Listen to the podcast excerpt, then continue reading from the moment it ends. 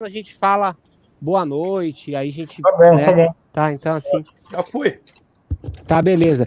Você, você mora perto dos caras da banda? Moro, relativamente. Não, moro, moro perto. O Então, Herbert mora mais longe. Então, a gente, a, a gente fez uma live aqui com o Nico, né? O baterista do Iron Maiden, Sei. Nico McBrain. E aí a gente perguntou, né? Porque assim, eu, o Gilson, a gente toca em banda de metal. É. Cada banda nova que a gente tem, a gente faz um grupo de WhatsApp, né? Porque a gente se fala, às vezes quando tá em turnê, quando tá em turnê é muito bom, né? Pra falar, ó, galera, vou, vou, vou me atrasar um pouco, tal, não sei o quê. Aí eu perguntei pro Nico, assim, né? Pô, qual, se eles tinham um grupo desses de WhatsApp e se, se eles tinham uma certa frequência que eles se falavam, né? Ele falou assim, não e não. Eu não tenho grupo de WhatsApp e a gente se fala muito pouco, entendeu? É. Como, como que são vocês? Vocês têm uma, uma constância assim de assuntos, de, de coisas que vocês se falam praticamente diariamente? Não, só quando a gente está trabalhando. Por exemplo, com essa pandemia, todo mundo realmente se distanciou. E não temos grupo de WhatsApp, não. Vocês não têm grupo de WhatsApp? Não. Mas- O como- Bi não tem smartphone, cara. Nossa, o Bi, o Bi deve ter ainda videocassete em casa, né? Com Radinho de certeza. pilha. Com certeza. O telefone dele é aquele flip. Aquele flip, caralho, que loucura, meu.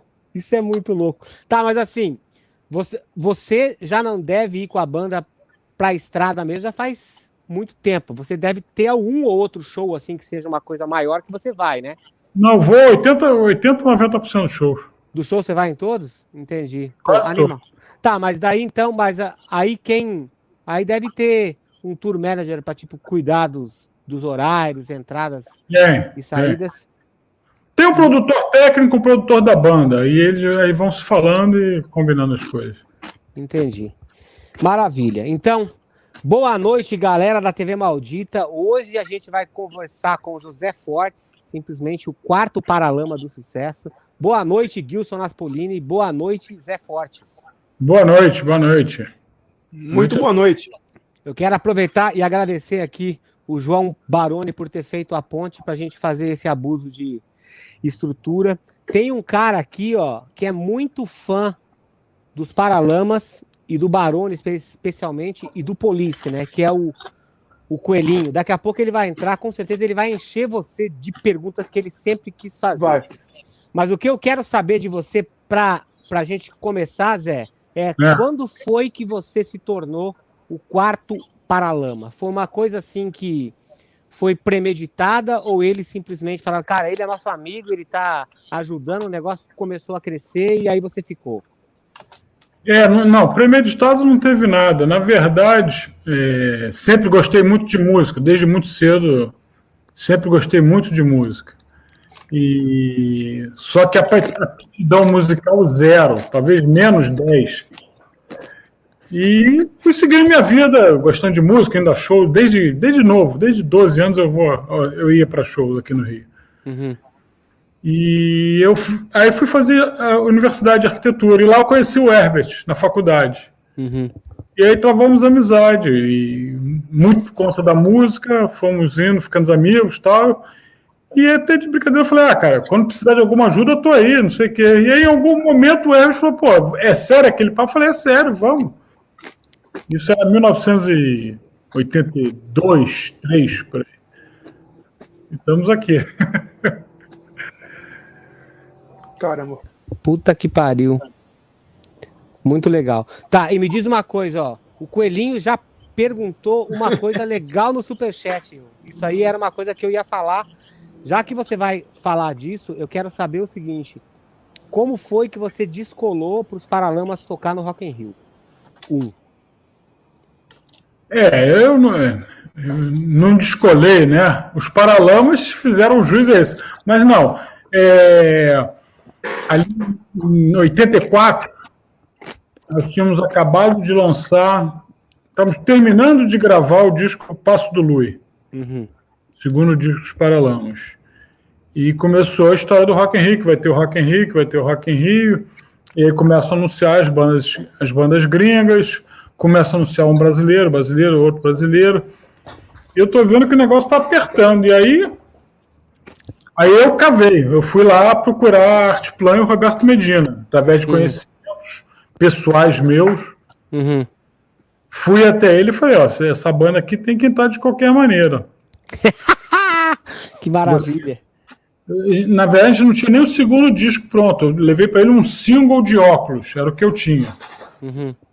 E nesse mesmo momento ele chamou o executivo dele lá para o Rock in Rio, que era o Luiz Oscar Niemeyer, que aí ele já conhecia. Ele falou, não, é isso aí mesmo, Medina. Esses caras têm que estar. E foi... Eu cavei lá a reunião, tal, conversei, convenci e o Luiz Oscar Niemeyer empurrou a bola para dentro. Que maravilha, né? E o que, que você pode. é, muito se fala daquela época, a gente fez muita live com muita gente que tocou lá, e teve um técnico de som que veio aqui que ele falou o seguinte: que muito do que os brasileiros reclamavam, do apoio que se dava ou da liberdade que se dava para a equipe técnica das bandas do Brasil, muito era porque a maior parte da galera não tinha conhecimento do, do- do equipamento que foi disponibilizado para os técnicos no Rock in Rio. Isso procede? Foi difícil essa parte técnica mesmo? E como que foi o tratamento dado para os Paralamas? É... Paralamas era opening act total, né? A primeira Ah. banda tocava às três da tarde nos, nos dois dias que a gente tocou. E eu acho que teve muito isso, desconhecimento mesmo, não é nem tem desconhecimento, novidade, né? Primeira vez que você dirige um carro, você não sai arrebentando, fazendo tudo que ele tem. Uhum. Então, com o equipamento que veio para o Rock in Rio, o equipamento da Claire Brothers, que ninguém nunca tinha usado no Brasil. Então, acho que muita gente teve dificuldade, sim. A gente não teve. Quer dizer, tivemos dificuldade, mas suplantamos e foi legal. Agora, o tratamento é o tratamento que é feito até hoje em festivais, né? Uhum. Se o horário é esse, esse, esse. Não cumpriu, não tem aquele chorinho. Uhum. De vez em quando, até em festivais tem um chorinho, mas não é o normal, né? Uhum. Então, muita gente reclamou desse tipo de tratamento e é, realmente era uma situação diferente para o que estava aqui. O, o stage manager era um, um inglês que todas as bandas gringas já tinham trabalhado com ele 300 vezes. Nenhum brasileiro nunca tinha trabalhado com ele. Uhum. O cara ia falar com os brasileiros com um tradutor do lado. E isso no Rio. Então incomodou, isso incomodou muita gente. Mas a gente. Cara, a gente era tão novo, queria tanto aquilo ali que tudo a gente suplantava e tava tudo lindo e, e deu tudo certo. Foi foda. Até hoje, quando, quando entra no YouTube e vê aquela apresentação, é surreal, cara. A apre- A apresentação dos Paralamas, assim, a, a banda tava muito muito preparada, muito bem ensaiada, tudo soava muito bem, até Tava na televisão, cara. É sem enrolação. Outra coisa que também que eu, eu acho que teve também, os brasileiros, sabendo que ia ter uma estrutura maior e mais bacana, começaram a inventar muito coisas que eles não faziam, né? Uhum. Então é a mesma coisa, você estrear um show, nunca sai tudo perfeito, principalmente se você ensaia no palco só uma hora na- no dia à tarde ou na véspera, né? Uhum. Isso eu acho que foi um outro problema. A gente não, cara. Nós fomos lá, não tinha nem cenário, não tinha nada. Fizemos o mesmo show que a gente vinha fazendo no Morro da Urca, no Circo Voador, onde quer que a gente estivesse passando. Que foda. Foi muito deu- foda. Viu? E me, e me diz uma coisa assim, rolou é, um pouco de separatismo, assim, tipo, ó, uma ala só para os brasileiros, uma ala para os gringos. Muitos se falam que teve artista que, quando ia passar para o palco, que não queria que ninguém ficasse olhando. Rolou mesmo esse tipo de coisa? Isso é que rolou, isso rola, né? No mundo inteiro, o tempo inteiro. Até chegou, sei lá, Ozzy Osbourne. Ele, não quer, ele quer entrar no corredor, sai. O corredor dos camarins não, não tinha separação de gringo e brasileiro, era todo o mesmo corredor, mas era muito fino. Aí eu chegava o cara, pô, abre, abre, abre, abre. E é assim até hoje, vocês sabem. Vai pro festival e não é assim? Quando chega super estrelas. Sempre tem isso, né? Uns mais, outros menos. Não é que é regra, mas teve, teve. Não me lembro qual foi. Teve um lá que queria que esvaziasse o corredor inteiro pro cara passar. Caralho. Viu? Me diz uma coisa. Já teve algum artista assim, Zé, que te surpreendeu de forma positiva e negativa numa situação dessas? que nem falam aí no Rio, que tem muito artista que nem é tão artista assim e que é um cagador de goma, entendeu? Ah, mas tem em qualquer, em qualquer lugar da sociedade, né, pô? Você vai no banco, tem caixa bacana, tem caixa que é, se acha o dono do banco, pô. Isso aí tem em qualquer lugar da sociedade tem. E não, tem pessoas maravilhosas. Pô, o Brian May, puta guitarrista, guitarrista do Queen. O cara é maravilhoso, sabe? Tanto que nós acabamos abrindo a turnê europeia deles, no show solo do Brian May. Então, pessoas maravilhosas. E tem outros que você não sabe nem quem é que ficam lá cagando a goma mesmo. Você vai em frente, deixa ele lá com, com os problemas dele. Você já teve, você já teve alguma situação assim que você quase perdeu a cabeça assim nesse negócio de tratamento com você e com a, e com a tua equipe? já teve assim, uma banda que a gente gostava muito na época, que deu muito trabalho para dividir palco, foi o UB40. Sério? É, deram, eles tinham um tour manager e um production manager muito chatos. E a gente, fazia, a gente ia fazer com ele Rio, São Paulo, Buenos Aires, Santiago, tinha uns cinco shows. Uhum. Aí aqui, aqui no Brasil, aqui no Rio e São Paulo, nós éramos uma banda de abertura. Uhum. E os caras foram muito chatos. É, tipo aquela coisa, espaço no palco, não mexe no meu equipamento, vocês ficam com esses quatro metros aqui que resta de palco. E, tá bem, não dá para mexer um metro para lá, porque vai vai melhorar muito para a gente. Não, não dá, porque aqui tem que ficar a palheta do cara, e se não ficar aqui não vai dar. Tem. Então, é Caralho. Essas coisas assim são eh, hipotéticas, né? Situações hipotéticas. Uhum. Uhum. Mas aí, quando chegou em Buenos Aires, os Paralamas estavam grandes lá. E era o Monumental de Nunes, River Plate, uhum. Double Bill. Os dois iguais. Uhum. Aí, quando eles chegaram lá, tinham ainda duas bandas antes, depois Paralamas e o Before. E ele senti, chegou lá e sentiu que o buraco era mais embaixo.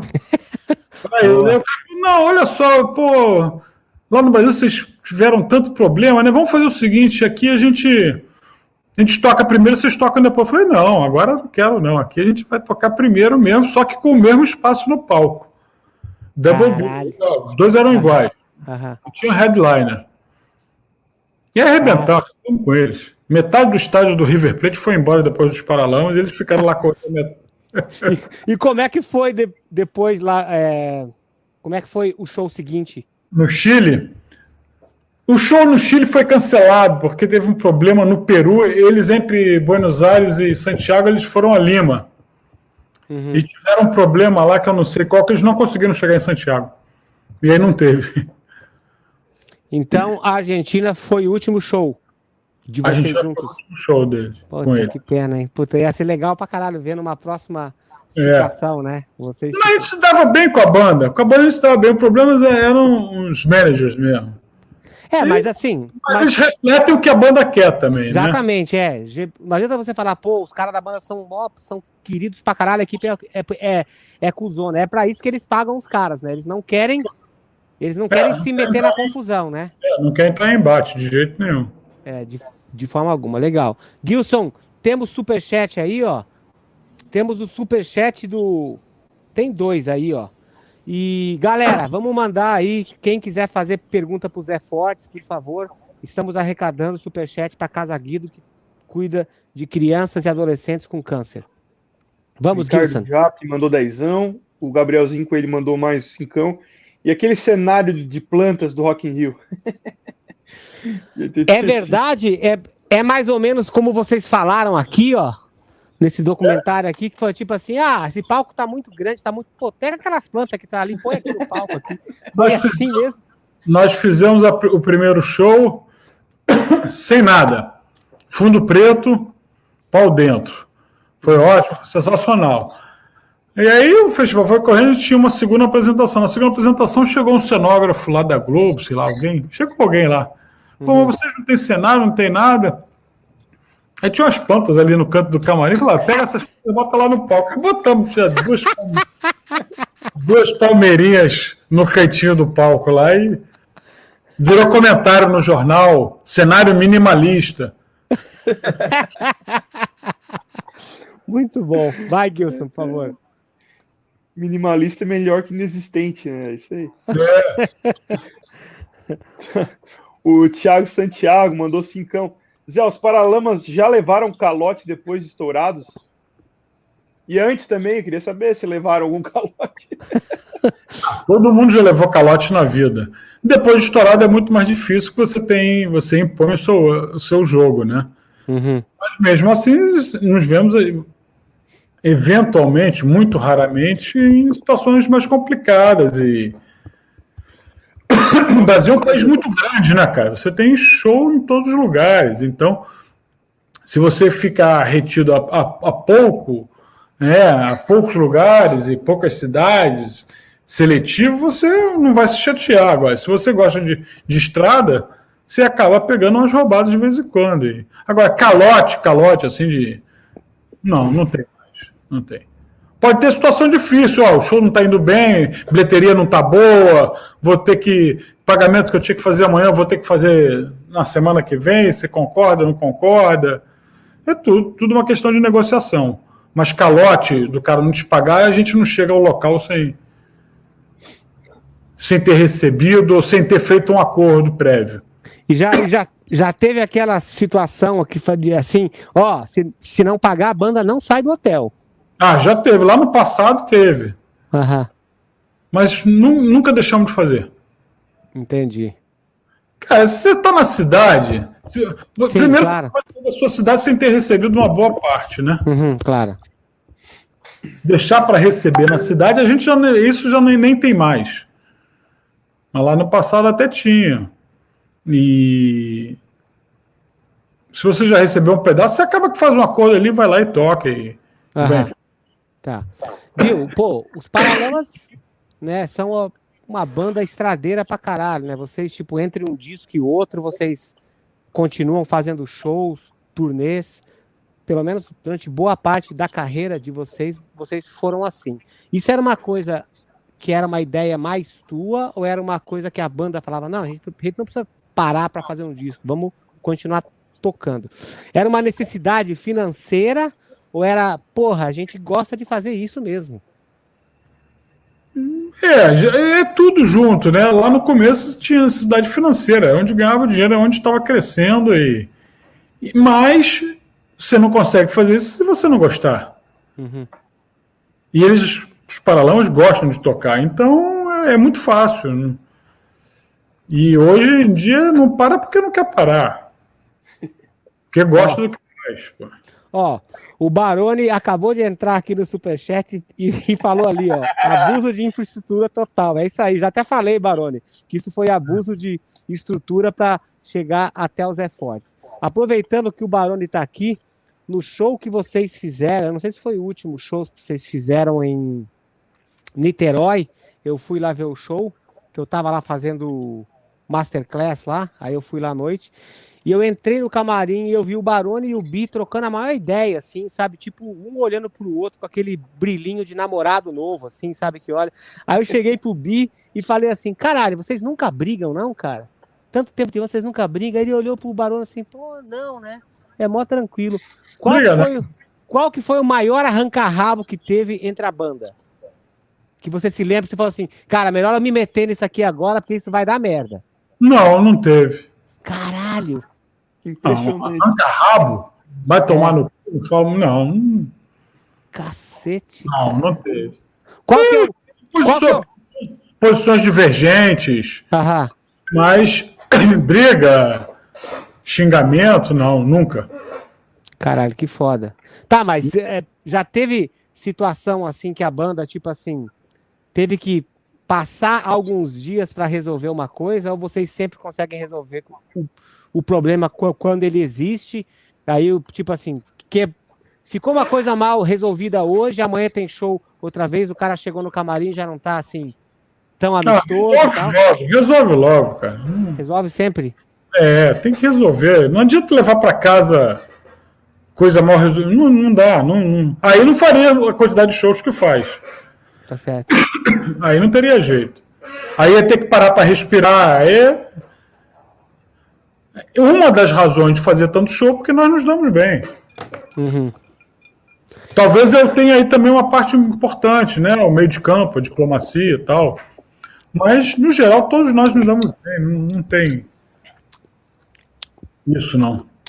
E quando vocês estão fazendo um disco, assim, alguma coisa, quer dizer, se vocês já fizeram isso, você também tem, assim, um, uma, uma participação na decisão? Pô, essa música aqui eu acho que sim, essa música aqui não. Pô, não, não sei, essa aqui eu não acho uma música legal para ser música do clipe novo tal? Ou é uma coisa que a banda decide e você já pega o negócio pronto? Não, isso a gente conversa bastante. Me, não é que eu me meto, eu dou palpites quando acho que eu posso, como acho que eu sou capaz de dar palpite. Musicalmente eu não dou palpite nenhum, nenhum, não tenho capacidade para isso. Uhum. Mas depois da coisa feita, aí sim a gente entra no marketing de lançamento, não sei nas coisas, né? Qual música que eu gosto mais? Agora, na, na parte artística mesmo, não, não me meto em nada. Maravilha. Gilson, tem mais superchat aí, ó. Eu quero já aproveitar antes do Gilson falar isso aí. Teve algum disco que você falou assim, caralho, esse disco para mim é, é, difícil de ouvir até hoje? É um disco assim que, não sei, era uma transição da banda, tava acontecendo alguma coisa assim? Ou você gosta da discografia inteira? Eu gosto, eu gosto de, de, de discografia inteira. Tem uns que você gosta mais, outros menos, tem fases.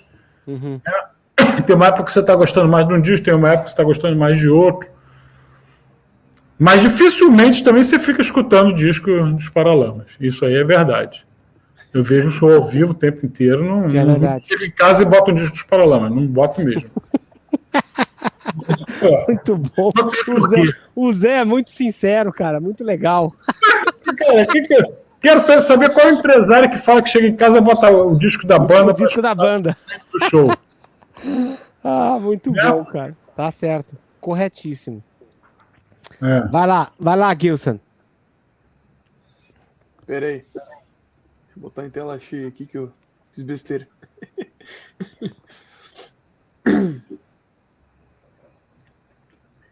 Cadê? Gabriel? Peraí. Não, peraí. Cheguei. Calote. É, o Gabriel de novo aqui. Pô, cara. Tô apanhando pro Mac aqui. Porra, Gilson, de novo. É, eu troquei o computador, velho. Tô você pegando quer que, ainda. Você quer que eu leia aqui, não? Não, vai. Gabriel mandou cincão. Zé, conta de novo a história do, de quando o Herbert acordou do coma e viu a enfermeira. Barone, você é foda. Essa história é clássica. História que o Herbert viu a enfermeira? É, que o, que o Herbert, que a enfermeira falou, pô, você tá melhor hoje. Você quer comer o quê? Ah, quero comer seu cu. aí vocês. Ali vocês... coma nessa hora. Aham. É meia verdade isso aí. Aham. O que você quer comer? Arroz, feijão? Não, não quero comer o seu cu. aí vocês viram que ele tinha voltado. Ó, o cara tá... Já tava, já tava. Não, não foi nessa hora que ele já tava então, aí. E eu... completamente. Quem, quem já viveu essa situação sabe que a pessoa que sai do coma não fala coisa com coisa. Uhum. Eu me lembro de, de ter visto assim na MTV, cara, uma reportagem assim de como foram os primeiros ensaios, primeiros shows quando o Herbert é, voltou, né? Que vocês falavam assim, pô, ele pegava a letra de uma música enfiava em outra, cantava as coisas tudo assim, mas o público tava ali dando apoio, né? Falando assim, pô, o fato do cara tá tentando voltar a tocar já é um grande presente que ele está dando para gente, né? Em algum momento daquela situação, assim, você pensou assim, cara, eu acho que agora eu não tenho a menor ideia do que, que vai acontecer, ou você, o João e o Bi, vocês tinham certeza que em algum momento vocês iriam voltar a ser os Paralamas de novo? Eu acho que nunca teve dúvida, não sei porquê, não, não tem explicação. o Bic fala isso com muita particularidade Sempre, assim. Ele nunca teve dúvida que ia voltar a tocar. E teve essas coisas, músicas com melodias semelhantes, não iguais, porque não são, né? Melodias uhum. Eventualmente ele misturava uma e outra. Ah, teve até uma, umas poucas vezes no próprio show e a banda parava e começava de novo, sem problema uhum. algum. Né? E olha, não é só o Herbert saindo de um, de um, problema sério que ele teve, não. Tem muito artista aí que faz confusão, vocês sabem disso. Aham, muito. Muito cantor aí que entra na parte errada, faz, não, não entra no B, volta, erra. Isso é. Mas essas situações a banda vai bem. O Bi e o João ali tem uma responsabilidade. Aí são eles mesmo. Maravilha. Segue, Gilson, por favor. mais um membro aí, ó. Ângelo Muito obrigado aí. Valeu, Ângelo, obrigado. O Ale Alves, baterista, mandou Zé Fortes. O seu irmão Paulo Fortes ainda toca saxofone, acho que ele quis dizer. Ele tocou na turnê do Bora Bora. Abraço JB Cover. Ah, esse é cover é do João Barão. É o cover do João, né? Esse ah, cara tá. é igualzinho. Esse cara é muito igual, bicho. É, meu irmão Paulo toca, toca sax e flauta, toca até hoje. Ah, ele ficou muito tempo trabalhando em estúdio, sendo dono de estúdio, alugava estúdio de ensaios de gravação. Depois ele teve um estúdio de dublagem. E hoje em dia ele toca como músico amador só. Entendido. Viu, Zé? O que, que você tava. Que, que a banda estava fazendo quando começou a pandemia? E se alguém te contasse há uns cinco anos atrás que ia ter uma pandemia e vocês iam ficar mais de um ano sem pisar num palco, você acreditaria nisso? Que era possível? Como que vocês estão se virando como banda para passar essa etapa? É, primeiro, ninguém no mundo, não precisa ser músico, banda, bancário, industrial, servente, para imaginar que isso ia acontecer.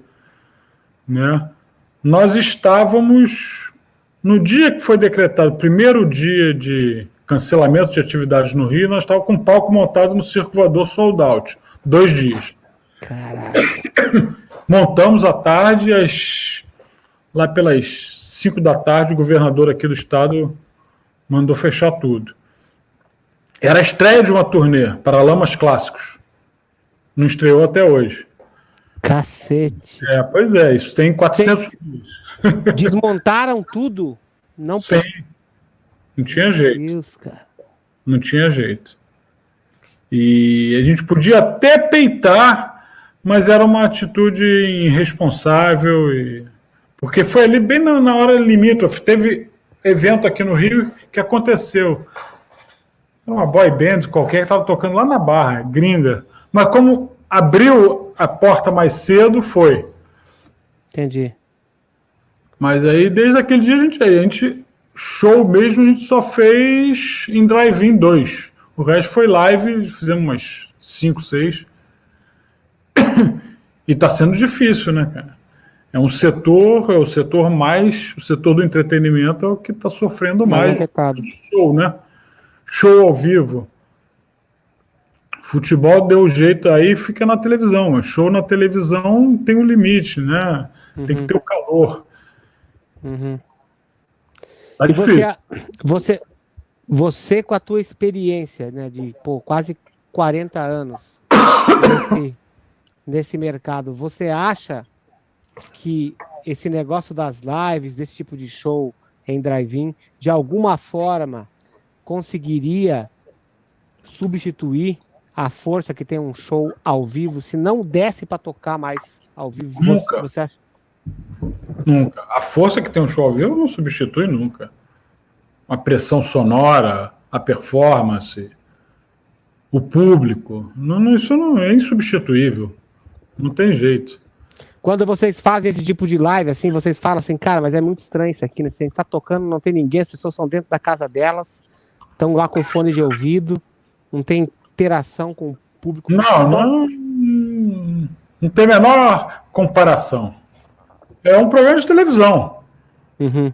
Né? Você ali no primeiro momento da pandemia, você supriu uma ansiedade das pessoas que não podiam sair de casa e que não estavam fazendo nada. A partir da hora que as pessoas começam a voltar para outras atividades, a live começa a cair também, né? E é, agora, são coisas que vieram para ficar como uma coisa a mais, mas não para substituir, nunca. Perfeito. Beleza, quer fazer um evento? Pô, bota ali, bota um LED lá na, na, no painel da convenção, bota o show dos Paralamas tocando aqui no Rio e passa lá em Foz do Iguaçu. Isso pode funcionar. Bacana, mas substituir nunca. Eu acho que é mais uma ferramenta que se criou. Boa. Segue, Gilson. Teu microfone tá mutado. O chefão me mandou 54,90 aí, ó. Valeu, João. Aí, João, obrigado. Tá recebendo bem, cara. Muito obrigado. Tá. Tá ganhando bem aí, ó. Ó, o É. Gabrielzinho disse que ia ficar pobre hoje, tanta pergunta que ele vai mandar. Zé, como foi a abertura do show do Polícia em 2007? Boa pergunta. Pô, cara, esse foi um show muito, muito legal. Esse foi.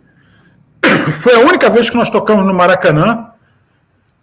E Maracanã lotado, maravilhoso, cara. E uma noite assim. Deu tudo certo. Né? Bom. Com a banda que todos nós adoramos. E deu tudo certo, cara. Foi, foi maravilhoso. A gente. A gente até tá vindo de um show no interior, tinha o horário de passagem de som, era muito cedo, a gente veio de ônibus direto para o Maracanã para conseguir cumprir a agenda, porque a gente já tinha um outro show marcado antes de aparecer esse show com polícia aqui no Rio.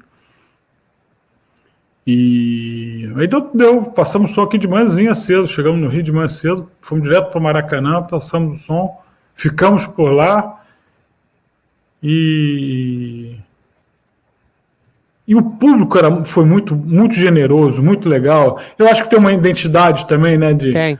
do público do Police, com o som do que os Paralamas fazem. E aí foi, foi uma noite memorável, memorável. Nesse caso, o Police já conhecia a banda, né? Então, o tratamento deve ter sido muito mais legal, muito mais próximo, né? Muito mais caloroso do que uma simples abertura de show, né? O Police não, não conhece, eu não sei. O João Baroni pode falar isso melhor, porque ele entende disso aí muito mais que ele. O Stuart Copeland conhecia o João Baroni. Agora, no- eu acho que o Sting não conhecia os Paralamas. Não, acho que não. Conheceu ali no, no, no camarim, aquela hora. Uhum. Entendi. Tem, O Baroni pode Tem- depois falar melhor a ele, sabe melhor essa história do que eu. entendi. Maravilha. E algum algum momento assim, Zé, tipo da carreira da banda ali, quando vocês estavam é, voltando essas atividades depois que que o Herbert sofreu o acidente, assim, teve uma vamos supor, a banda perdeu o status, mudou isso na hora de você negociar o show da banda? Não. Não, nunca. Não, até, até na volta mesmo, no, no primeiro momento, a banda voltou até maior do que antes, por causa da expectativa de todo o ocorrido, né, cara? O drama que foi, a história toda. A primeira turnê depois do acidente foi muito bem sucedida. Animal. Muito bom. E me diz uma coisa, voltando lá nos anos 80, cara, quando, quando assim, quando tava é, aquele monte de bandas novas, né? Tipo Titãs, Paralamas, Legião, Ultraje.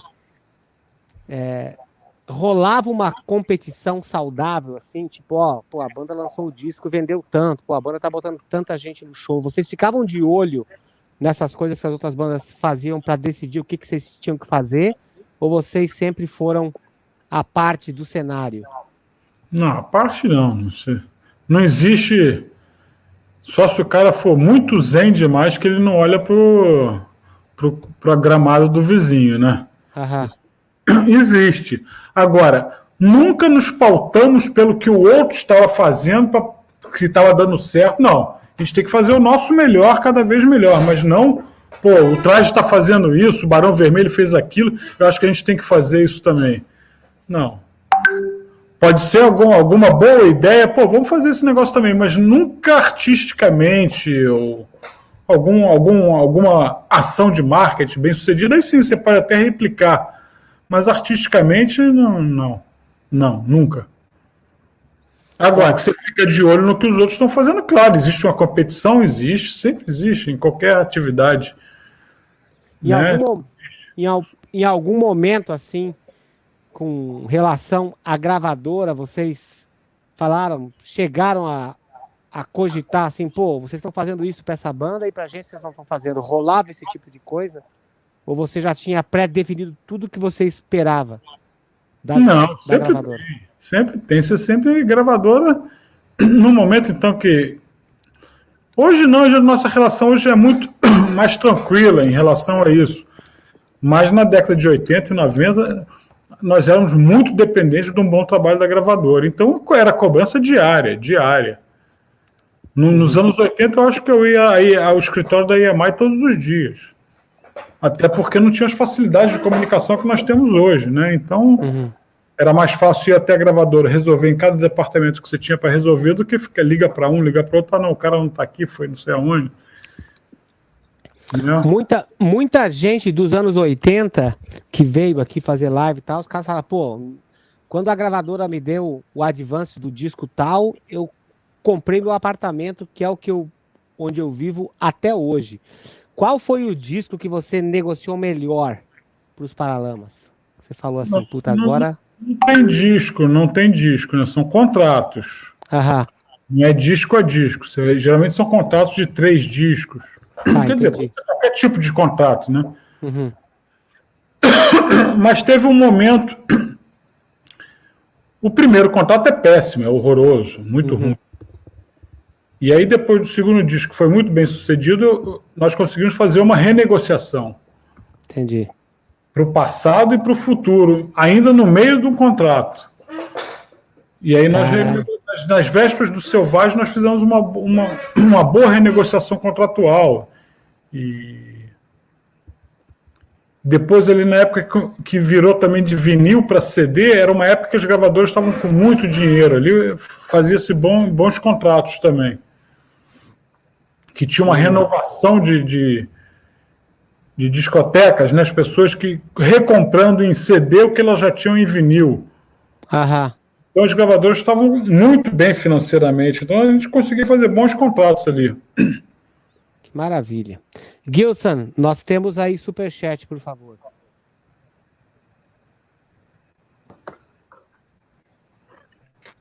Machado mandou cincão aí. Zé, foi muito difícil a inserção do Paralamas no Rock in Rio 85. Além disso, rolou um boicote com as bandas brazucas em termos de som. O time que já conversou disso, né? Já conversamos sobre isso. É. É. Não, foi, não, foi, difícil, mas não foi fácil entrar lá. E o negócio do som já expliquei aqui que é a mesma coisa quando você compra um carro novo e vai andar a primeira vez, né? Nós nos demos bem, mas muita gente tem que se adaptar. Antigamente tinha uma coisa que não tem mais, você tinha que amaciar o carro, né? é verdade. Ó, o, o Barone Gabriel. entrou aqui, ó. Peraí, ó, Gilson. O Barone entrou aqui e falou o seguinte: Zé, o Sting conheci o Herbert na coletiva de imprensa daquele show da Anistia Internacional em São Paulo em 1988.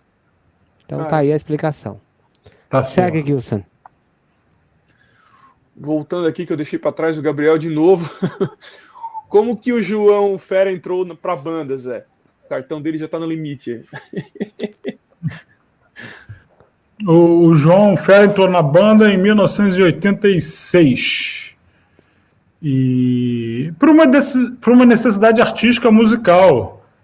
É, achava que tinha que ter um tecladista para os shows ao vivo para melhorar artisticamente. E aí o João Baroni lembrou desse amigo dele, amigo dos irmãos dele, que até tinha dado aula de música para alguém, alguns lá em Seropédica, lá onde o João morava.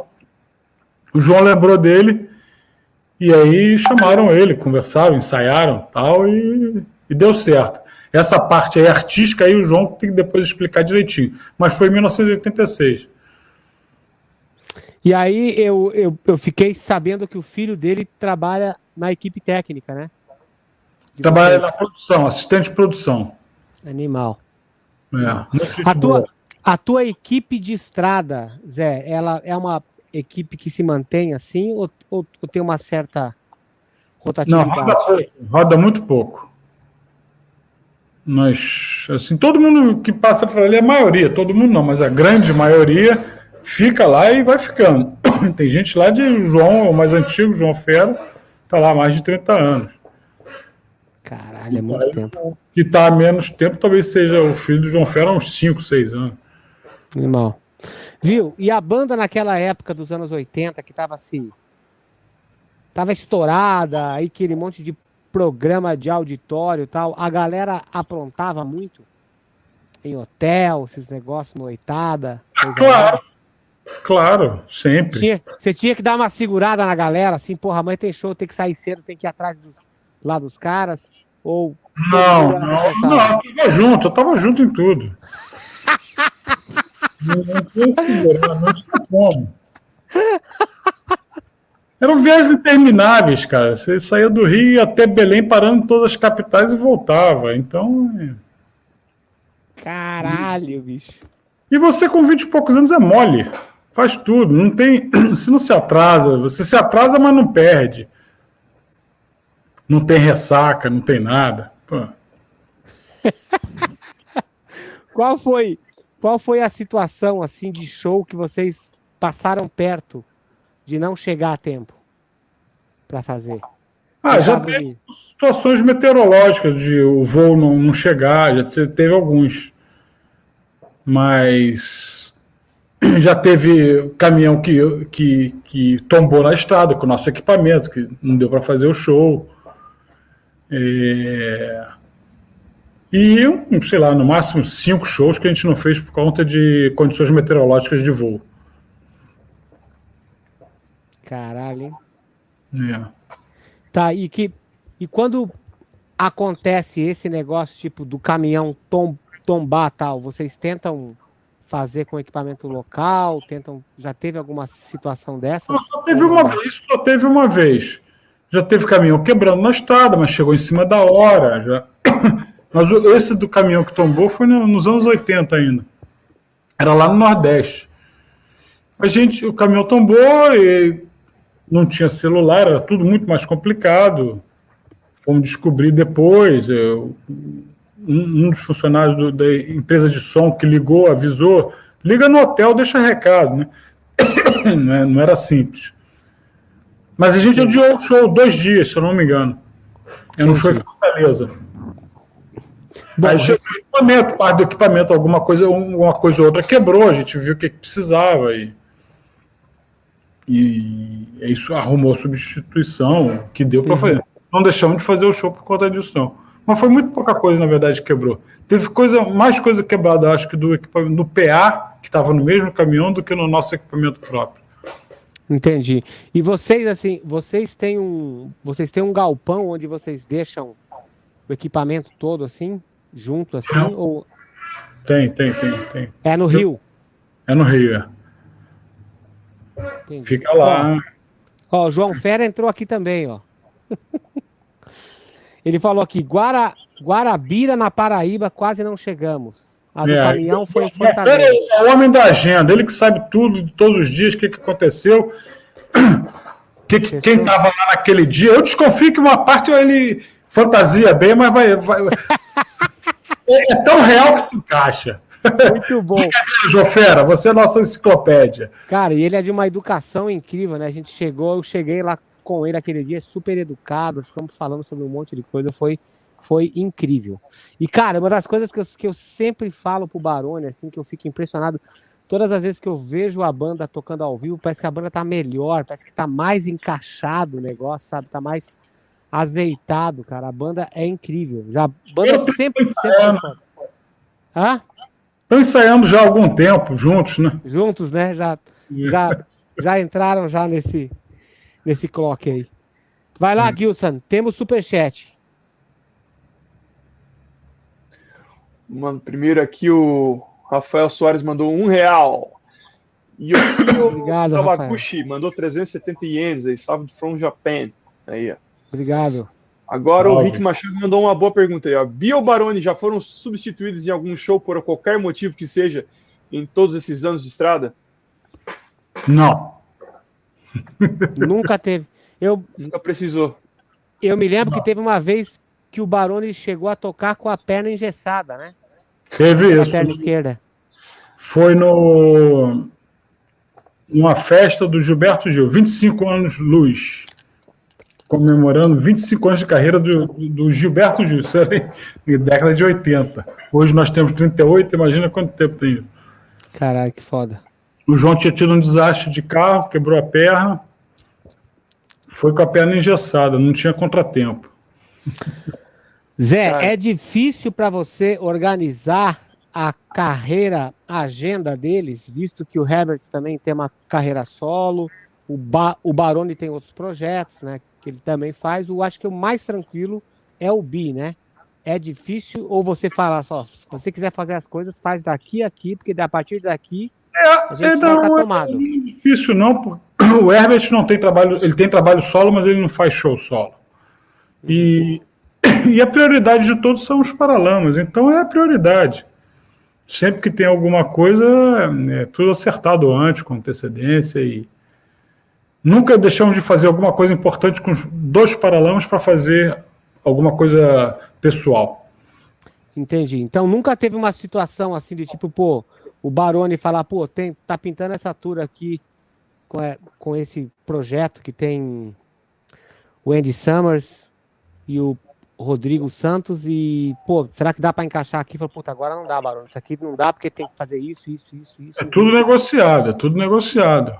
Vamos jogar para frente depois. É, é, é, Mas isso não é difícil, né, cara? Isso é um quebra-cabeça fácil de montar. Quer dizer, eu acho que é. Tem gente que talvez. tem gente que quer problema demais. Segue, é, Gilson. É só você se programar, planejamento, né? Nada em cima da hora. Nada é feito em cima da hora. Uhum. Boa. Gilson, se você puder Cara, desmutar. Na primeira viagem dos Paralamas para os Estados Unidos, você foi também para comprar equipamentos junto com a banda? A primeira viagem dos Paralamas para os Estados Unidos foi um show na Dance Theory, que em 1983, se eu não me engano. Era uma nem existia esse termo ainda no Brasil, danceteria. O é. termo danceteria veio dessa casa em Nova York, que era o Danceteria. E nós fomos fazer esse show lá. E aí se comprou muito equipamento. Eu estava lá, claro. Era, era uma, eram duas noites. Uma noite tocava os Paralamas, na outra noite tocava o Lobão e os Ronaldos. E o João Barani tocou com o Lobão, porque o baterista do Lobão não pôde ir, não me lembro por quê. Bom, já que você falou desse assunto, eu, eu não ia falar, mas eu vou perguntar. Porque eu li, o, eu li a bio, biografia do Lobão e ele falou que durante muito tempo ele, ele não, não entendia, não se entendia muito bem com, com, com o Herbert, né? Num cenário de mercado brasileiro, assim, o quanto isso incomodou a banda? As declarações dele, as coisas que Cara, ele falava. O Lobão, ele não sabe, é um, um, negócio de amor e ódio com o Herbert mal resolvido. Então, é, teve um momento que incomodou, agora já nem incomoda mais. É tanta. É tanto vai e volta que já não incomoda mais, é tanta história mal contada que deixa para lá. Mas você teve que se meter alguma vez em algum aeroporto, alguma coisa? Não, não, não, nunca teve isso. É só coisa são coisas indiretas, faladas. Uhum. Mas não. Vida que segue, cara. Tô aí. Eu vi que ele, que ele, que ele, eu li em algum lugar que na continuação, na atualização da biografia dele, parece que ele pede desculpas ao Herbert e, e ele explica tudo o que aconteceu nessa época, mas eu não tive a chance de ter. Eu também, não, também não sei, não, não, é. não sei. Desculpas aceitas. Aceitas? Gilson, se você tem alguma coisa pessoal que você gostaria de perguntar? Que eu tinha anotado para perguntar, você já perguntou, pô. então vou, vou, passar dessa vez. Tá, viu? E que e uma pessoa comentou aqui que teve um Hollywood Rock que vocês tocaram antes do Sil, né? Que, que tipo vocês que foram a banda principal, né?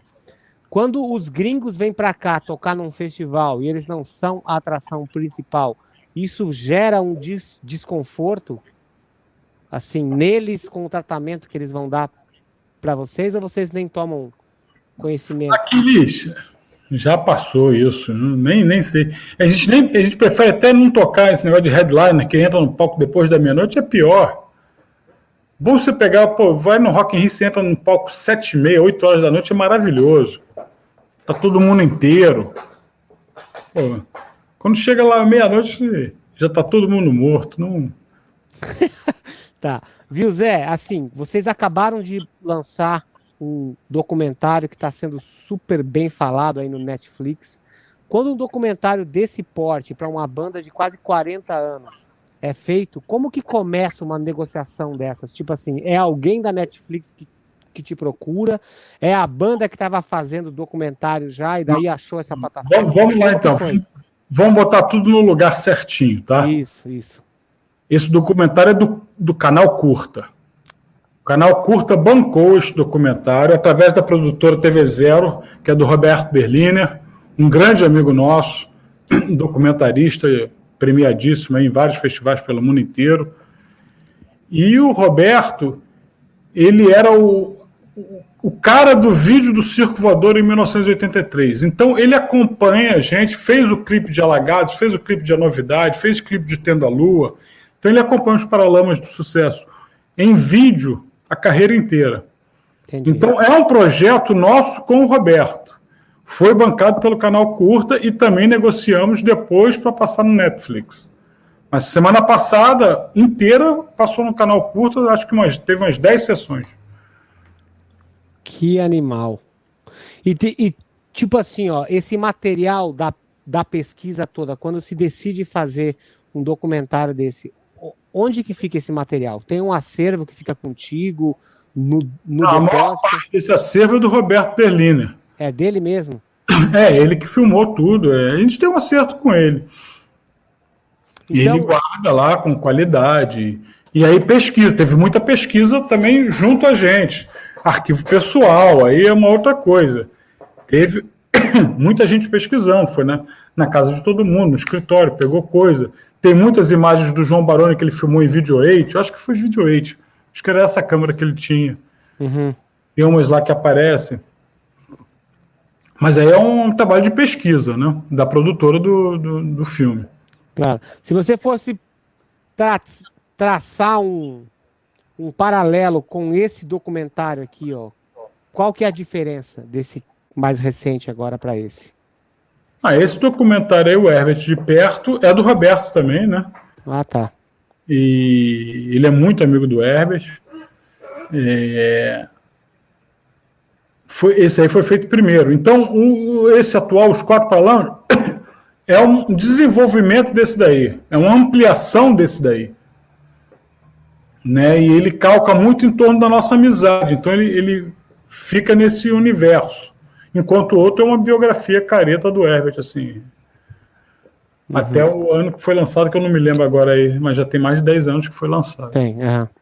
Então, quando, quando é assim daí, e, e, chega algum momento assim que a banda fala, puta, agora eu preciso ver, preciso ver como que tá, ou é uma coisa que é entre você e o Roberto, que vocês vão, você vai assistindo os cortes, falando, puta, isso aqui não é legal, isso aqui tá assim, não, ele até vai chegar no... Ele vai apresentando a gente, ele vai apresentando a gente. Até porque esse negócio de filme, de cinema, é uma loucura, né? Uhum. Ele tinha lá. Em princípio era para fazer, acho que era um programa de uma hora. Ele tinha duas horas e quarenta. Aí fechou em uma hora e meia. Imagina você tirar uma hora e dez. Você acha que tá bom, né? Então ele ia mostrando para a gente, ia fazendo corte, ia mostrando, conversando. A gente falava, ah, isso aí não é legal, isso aqui não é isso. Tem que ter um pente fino, né? Porque nós sabemos a, a, realidade da história, o que a gente lembra, nem sempre a gente lembra de tudo. Uhum. Algumas coisas a gente lembra vendo na tela. Mas tem coisas que não, ó, essa cronologia aí tá errada, isso aqui aconteceu aqui, isso ali e tal. Uhum. Tem, tem, um, tem um trabalho aí de acompanhamento, sim. Maravilha. Gilson, temos superchat. O Gabriel vai torrar o cartão de crédito é, inteiro. Peraí que eu pulei o do Gabriel, depois eu volto no dele. Gustavo é. Granado mandou vir então. Como rolou o convite para tocar no Festival de Montreux? Se quiser já engatar depois essa também, como é que foi a gravação do acústico do Coelho? Esse acústico foi um dos discos mais, mais vendidos? Peraí, peraí, vamos, vamos, vamos cronologicamente, Montreux? Pode ser. Né?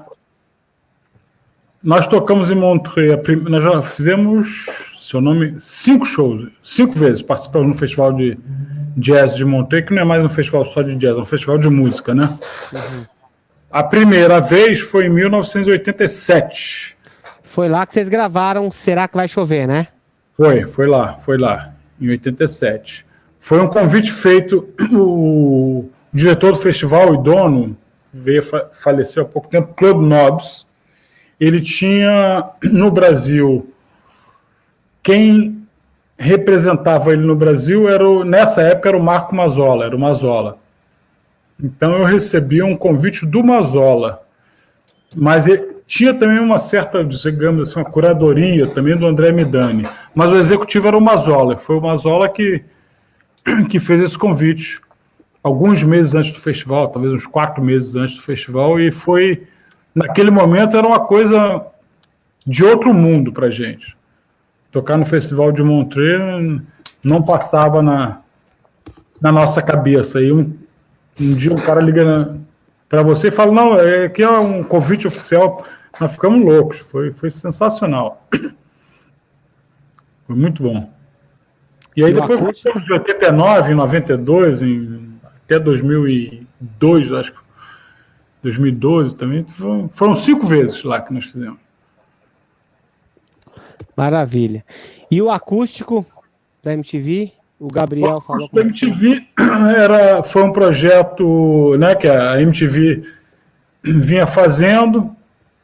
E quando a MTV entrou no Brasil, o primeiro clipe que a MTV bancou e gravou foi Pólvora, música dos Paralamas.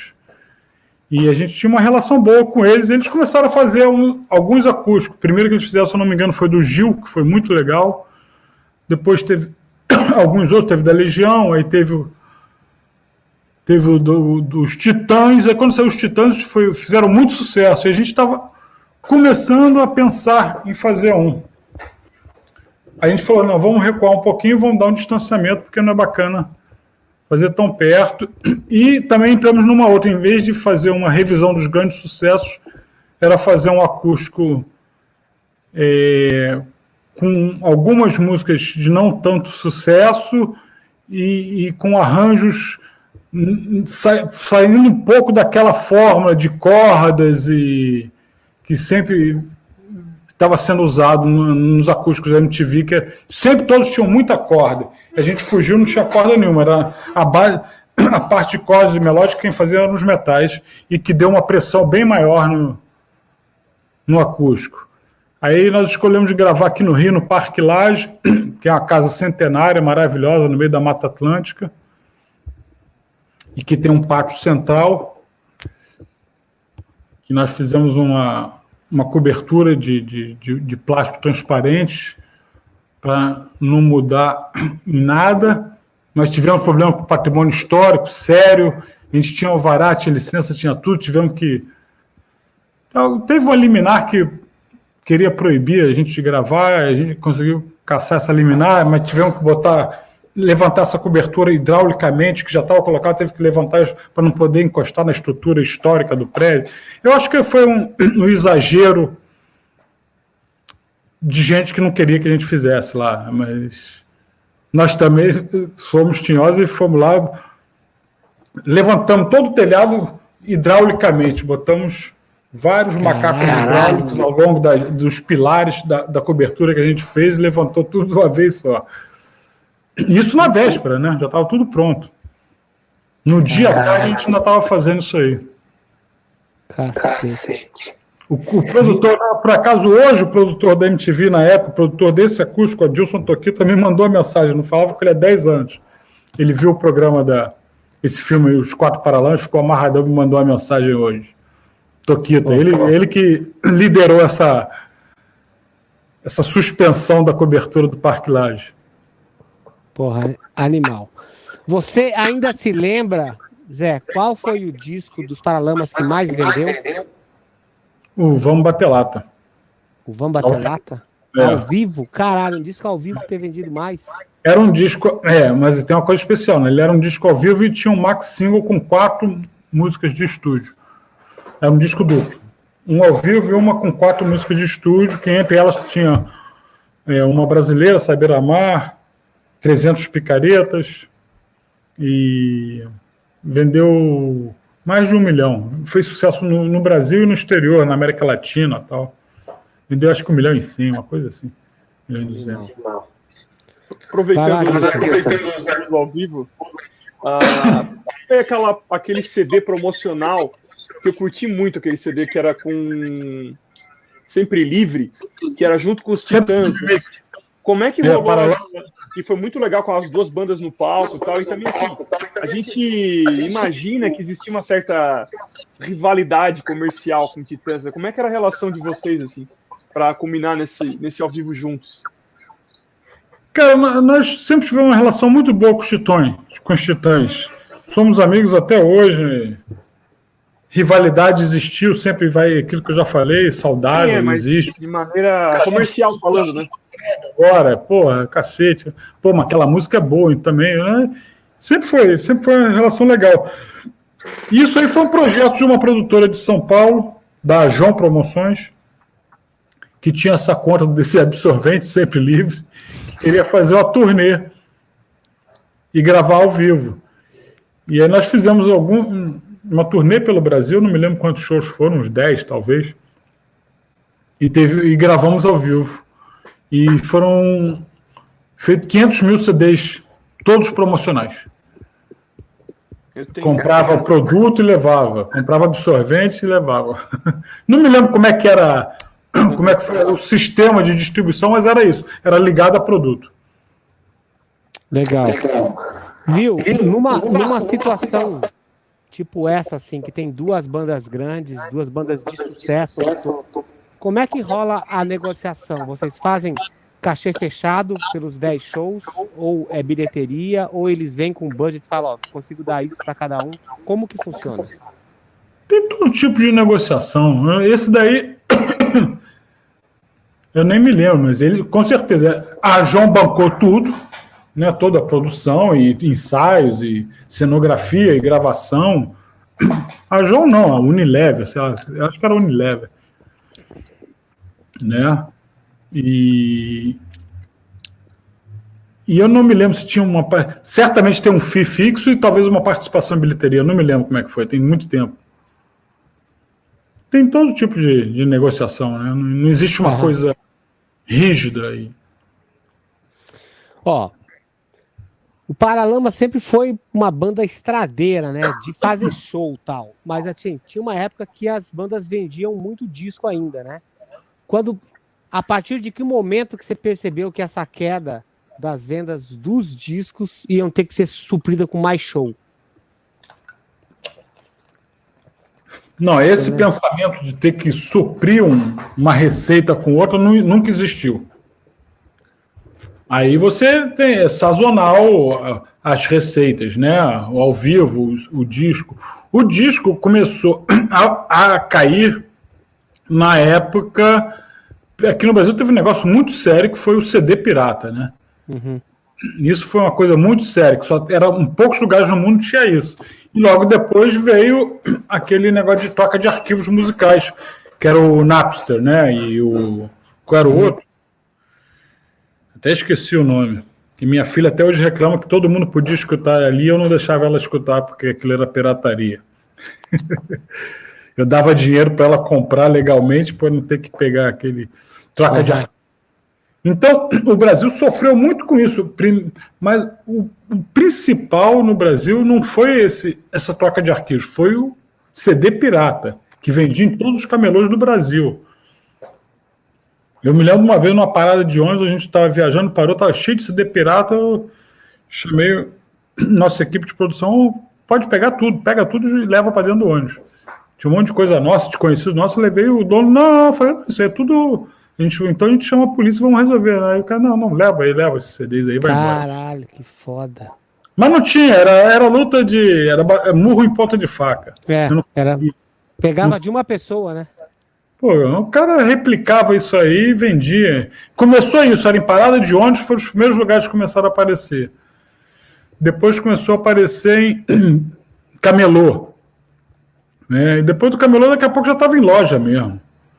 Você no Nordeste tinha. Era Nem carrocinha de sorvete, tinha carrocinha de CD pirata. Puta que pariu. E só foi, isso aí só foi resolvido com, totalmente com o streaming. Porque. E aí a qualidade do CD pirata também era ruim, né? Tá, você, você como empresário, cara, você prefere a receita do vinil, do CD ou do streaming?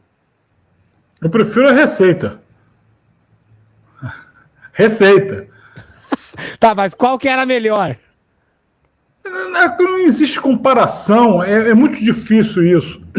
Talvez se a gente tivesse hoje, com o sucesso popular que a gente tinha em, em outras épocas, hoje nós não somos a, a, banda do momento, não somos mesmo, sem demérito algum quanto a isso, uhum. mas a banda vendedora de.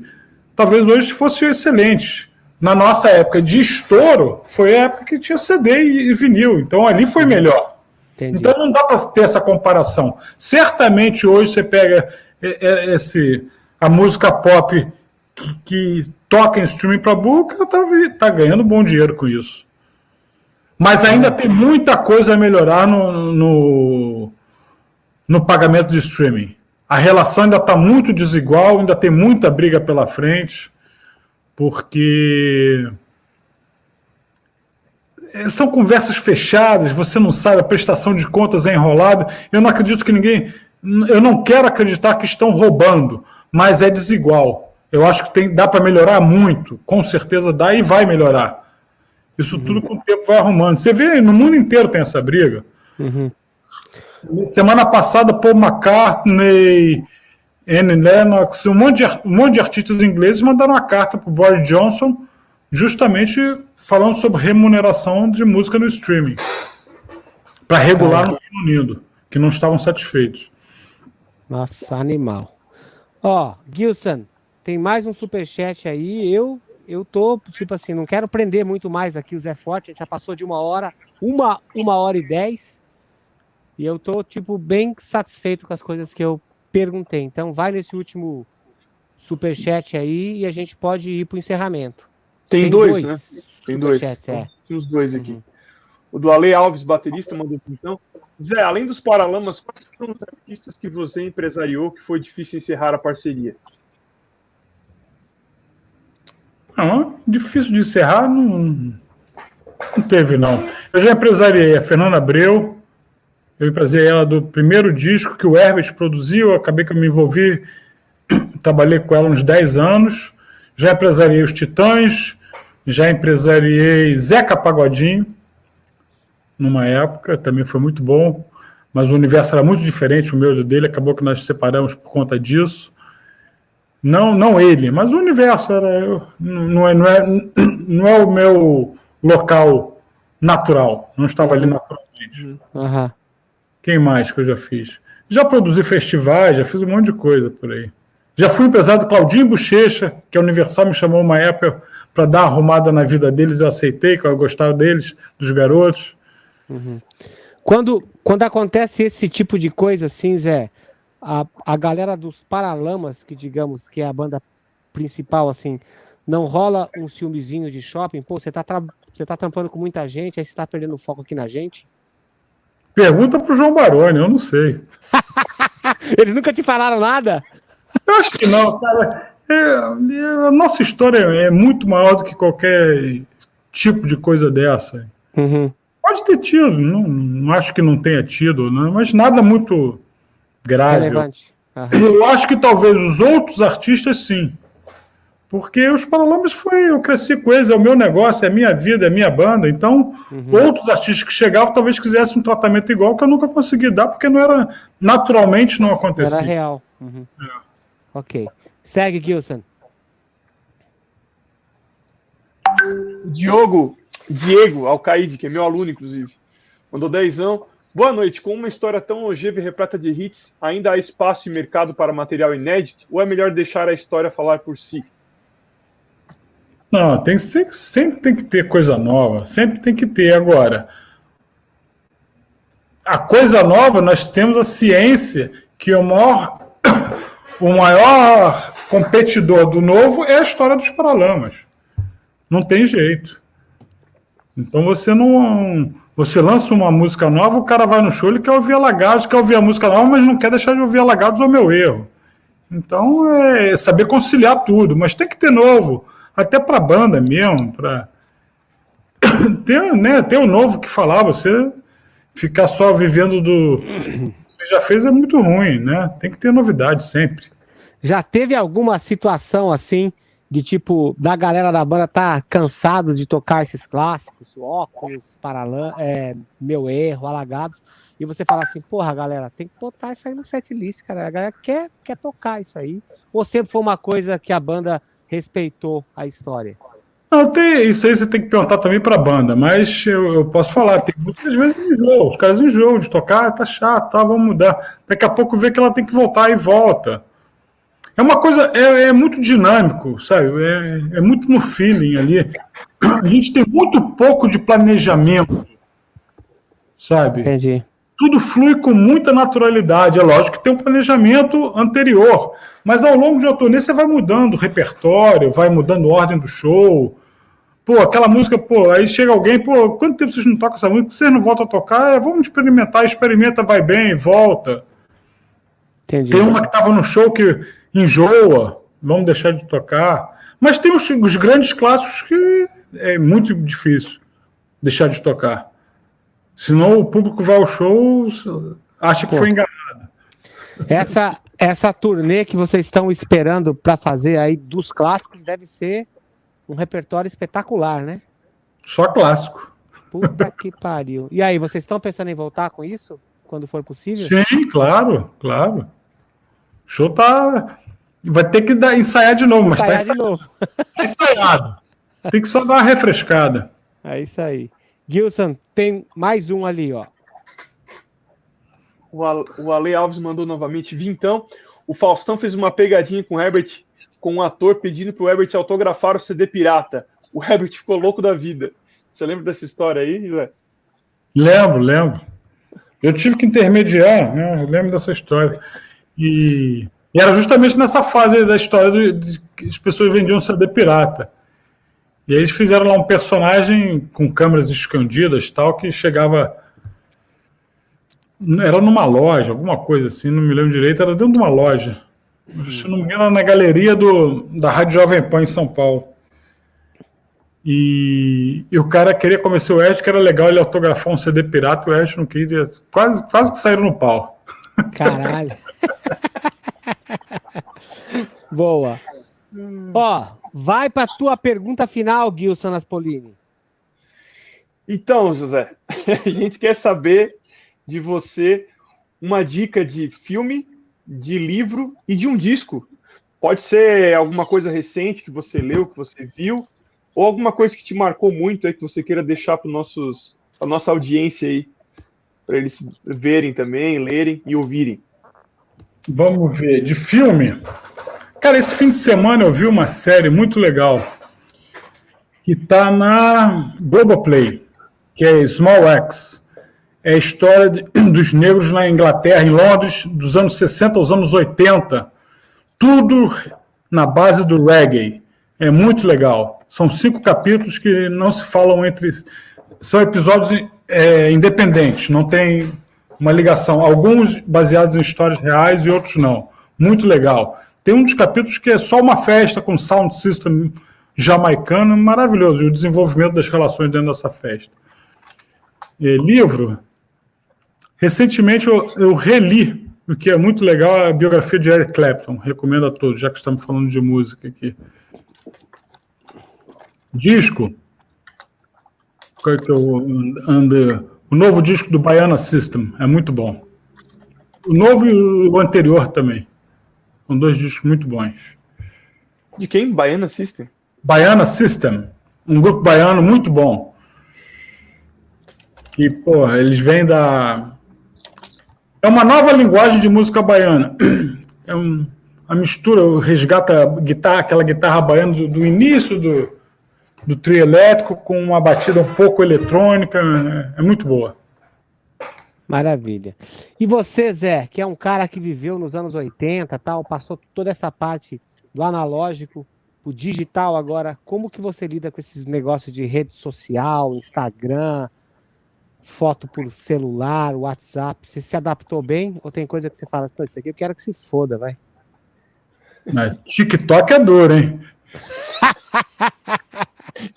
Ah, A gente tem que cara, se você está no mercado, você tem que se adaptar às coisas que aparecem. É lógico que não temos a naturalidade que a Anitta tem. Não é, não é. A gente não foi criado nesse ambiente, né? Mas se você não se adaptar a essas coisas, você fica, vai ficando para trás.